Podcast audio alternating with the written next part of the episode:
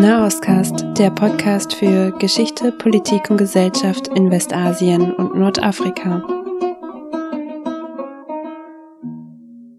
Am 8. Mai 1945 sind die Algerier auf die Straße gegangen, um den Sieg der Alliierten gegen das Nazi-Deutschland zu feiern. Ähnlich wie in London und in Paris. Der Hintergrund der algerischen Freude über den Sieg der Alliierten lag darin, dass Frankreich während des Zweiten Weltkrieges den Algerier versprochen haben, wenn sie auf der französischen Seite bleiben, erhalten sie die Unabhängigkeit am Ende des Krieges. Die Algerier unterstützten Frankreich während des Zweiten Weltkrieges und haben Algerier sogar die französische Widerstandsbewegung, die Resistance, angeschlossen und kämpften Seite an Seite mit der Franzosen gegen das nationalsozialistische Deutschland.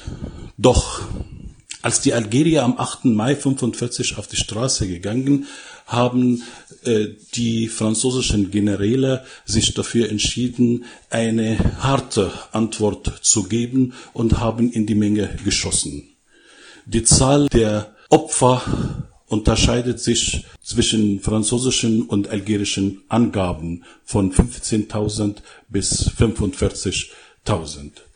Das Blutbad in Algerien am 8. Mai 45 hat Spuren hinterlassen und machte aus dem 8. Mai 45 nicht ein Tag der Freude, sondern ein Tag der Trauer. In fast allen algerischen Städten finden jährlich am 8. Mai Gedenkveranstaltungen. Das gilt sozusagen sowohl von der offiziellen Algerien, das heißt von der algerischen Regierung, bis hin zur Veranstaltungen, die von der Bevölkerung organisiert.